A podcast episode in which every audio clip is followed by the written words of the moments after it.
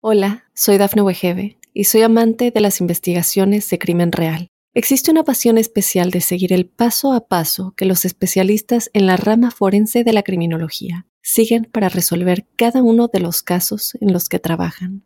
Si tú, como yo, eres una de las personas que encuentran fascinante escuchar este tipo de investigaciones, te invito a escuchar el podcast Trazos Criminales con la experta en perfilación criminal, Laura Quiñones Orquiza en tu plataforma de audio favorita.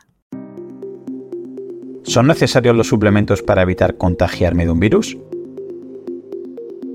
¿Hay algunas vitaminas o minerales que suban mis defensas realmente? ¿Cómo influye mi alimentación en mi sistema inmunológico? Empezamos. Siguiendo con la serie de tu sistema inmune, es muy común ver en la televisión productos milagrosos a modo de suplementos de cápsulas o de derivados lácteos, que nos aseguran que mejoran o refuerzan nuestro sistema inmune. Y esto es, ¿cómo decirlo? Mm, mentira. Debes entender que tu sistema inmune no depende de un único alimento, sino de un contexto general. Si yo como muy mal y llevo mala vida, porque no hago deporte, me acuesto tarde, me automedico, consumo ultraprocesados, no ingiero diariamente frutas o verduras, o todavía peor, si fumo o bebo alcohol, no puedo pretender mejorar mi sistema inmune con una pastillita o un yogur líquido azucarado, por mucho que te salgan los anuncios los increíbles beneficios que tienen sus productos. Cierto es que dicho esto, hay micronutrientes especialmente relevantes y que es verdad que si llevas una vida sana te pueden ayudar bastante a que tu sistema inmune esté en la mejor versión posible. Parece que el dichoso virus actual nos está dando una lección de salud a muchos de nosotros. Si analizamos los datos, el primer factor de riesgo que presentamos es la edad. Obviamente, a partir de los 70-80 años, el sistema inmune baja de manera notable, por lo que son más sensibles a fallecer, por ejemplo, ante cualquier enfermedad infecciosa como la gripe común. Y los siguientes factores de riesgo son la obesidad, la diabetes, la resistencia insulina, el síndrome metabólico, hipertensión, inflamación crónica de bajo grado, etc. Y muchas otras patologías que dependen de tus hábitos de alimentación principalmente. Tienes que pensar que el virus, una vez entra en tu organismo, ya es una lucha total. El virus intenta replicar dentro de tu cuerpo para ocupar el mayor espacio posible y conquistar el territorio. Y cuantas más herramientas tenga tu sistema inmune, dejará que ese virus actúe menos tiempo y se replique menos veces dentro de tu organismo. Es una batalla en toda regla. Como has visto, el factor número uno es la edad. Y hasta donde yo sé, no se puede hacer nada para mejorar este parámetro, ¿verdad? Pero todos los siguientes dependen de un porcentaje muy alto de la nutrición. Así que pasemos a ver 8 nutrientes para mejorar tu sistema inmune.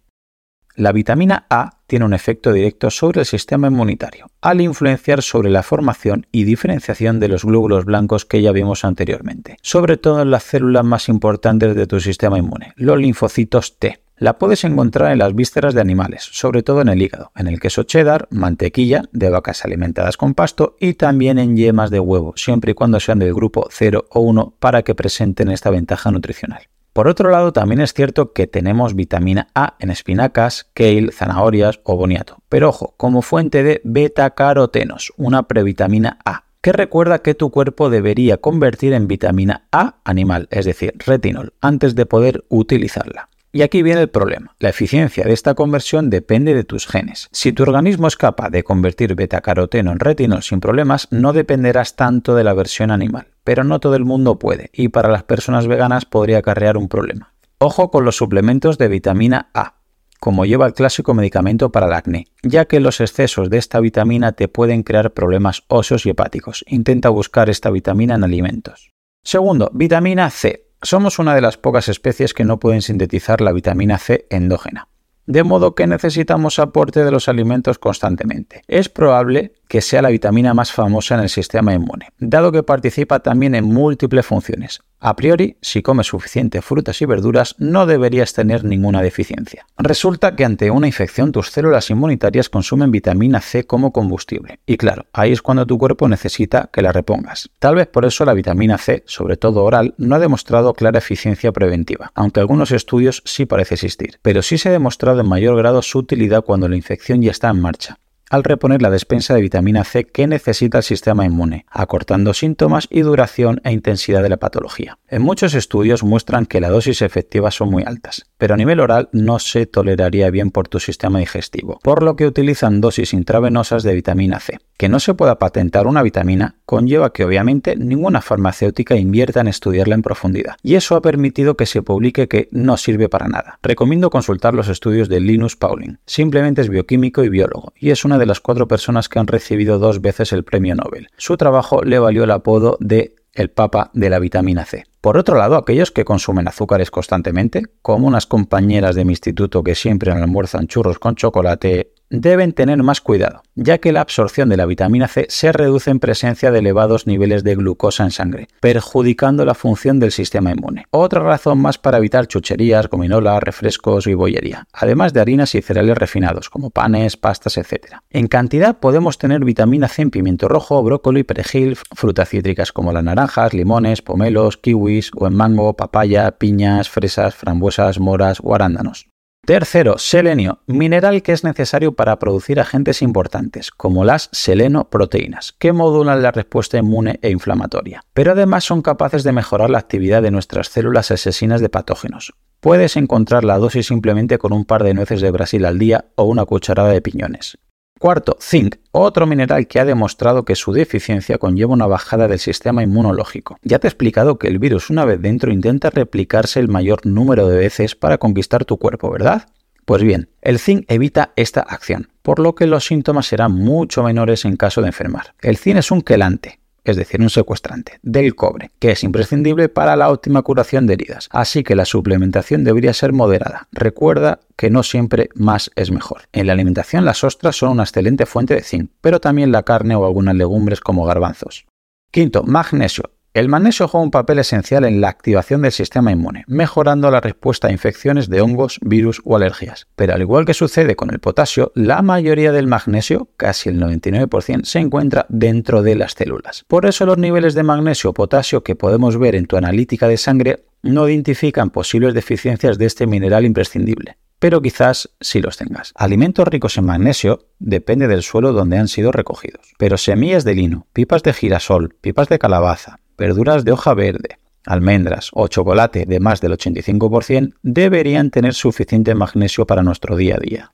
Sexto, vitamina D. Merece una mención especial. De hecho, será protagonista de un tema solo para ella. Por eso lo resumiré. Resulta que todas y cada una de las células de tu sistema inmune tienen receptores para la vitamina D por lo que ya de entrada entenderás que es imprescindible. Esta vitamina es inmunomoduladora. Esto es que ante invasores como un virus o un cáncer hace que tu sistema inmune se haga más fuerte o agresivo, pero cuando detecta que está atacando a tu propio sistema, lo que se dan enfermedades autoinmunes lo tranquiliza para evitar males mayores. Algunos proponen que la vitamina D condiciona por tanto la cantidad de linfocitos T disponibles, explicando en parte la asociación frecuente entre déficits de vitamina D y mayor riesgo de múltiples tipos de infecciones o cáncer. En los alimentos podemos ver los más ricos en esta vitamina son aceite de pescado o los pescados como sardina, caballa, atún o salmón salvaje. Otras fuentes son el hígado de ternera, los lácteos de vacas alimentadas con pasto, leche, queso, yogur, mantequilla o la yema del huevo del grupo 0 o 1. Tradicionalmente sabemos que la podemos absorber a través del sol, pero aparte que tenemos que valorar la latitud, el tipo de piel que tengas o a qué hora tomes el sol. También no olvidamos que es una vitamina liposoluble. Y esto nos recuerda que necesitamos consumir grasa de calidad en la dieta para asegurarnos una buena absorción y almacenamiento en nuestro organismo. Por eso en los suplementos vienen muchas veces con una base de aceite, lo que nos lleva al próximo punto. Séptimo, ácidos grasos esenciales.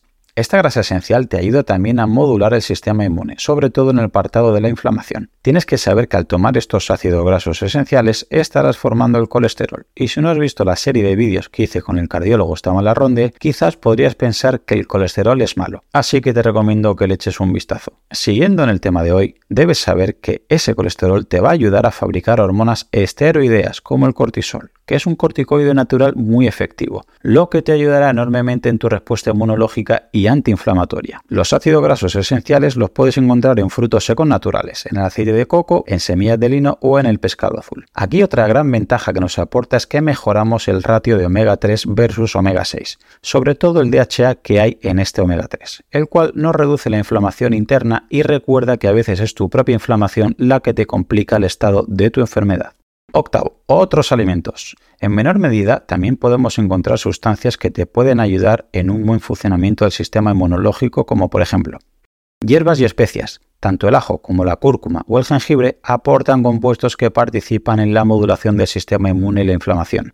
La equinacia es conocida como el antibiótico natural y sabemos que refuerza, por ejemplo, la inmunidad de las mucosas, previniendo infecciones respiratorias y sobre todo atenuando sus síntomas. Ojo, porque hay también muchos estudios que hablan que no sirve para nada, pero vemos que son estudios con dosis bajas. En los estudios con buenos resultados se utilizan de 900 a 1500 miligramos al día y parece ser que llega a estimular de manera notoria la actividad de tus glóbulos blancos. Té verde a través de las catequinas fortalece el sistema inmune y actúa como quelante del hierro, lo cual también puede tener una repercusión muy positiva en ciertos casos. Hongos no son ni plantas ni animales, pero poseen propiedades muy interesantes, como por ejemplo ser la mejor fuente de vitamina D no animal. Aunque cada tipo de hongo aporta algo distinto, el shiitake y el reishi son quizás los más estudiados por su papel inmunomodulador. Y parece ser que la ciencia hoy en día está demostrando bastantes estudios a favor de la quercetina o la melatonina como prevención y tratamiento de infecciones. Estaremos atentos a los nuevos avances. Y aunque te parezca ilógico, hay una herramienta de alimentación que bien utilizada puede ser muy muy beneficiosa para el sistema inmune, pero mal usada podría ser peligrosa. Se trata del famoso y controvertido ayuno intermitente. Pero esto ya lo dejo para el próximo, para no aburrirte demasiado que luego te quejas. Solamente agregar que si te ha gustado, la manera de agradecérmelo es que lo compartas con algún amigo, algún familiar, tu grupeta de entrenamiento o algún compañero. Si ves interesante el contenido y quieres escuchar los próximos episodios, suscríbete en tu reproductor de podcast habitual. También recordarte que me puedes encontrar en Instagram, Facebook y sobre todo YouTube, Twitter o en mi blog Profe Claudio Nieto, donde intento compartir información que creo interesante aclarar y divulgar. Y un último favor, deja una reseña en la plataforma que utilices. Me ayudarás a darme a conocer y que pueda llegar el mensaje a mucha más gente. Así que con esto me despido, muchísimas gracias por escucharme y te espero en unos días por aquí con un nuevo episodio. Hasta pronto.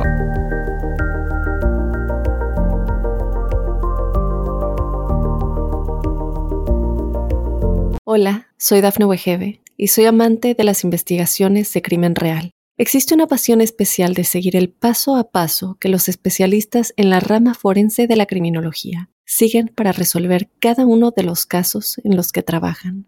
Si tú, como yo, eres una de las personas que encuentran fascinante escuchar este tipo de investigaciones, te invito a escuchar el podcast Trazos Criminales con la experta en perfilación criminal, Laura Quiñones Orquiza, en tu plataforma de audio favorita.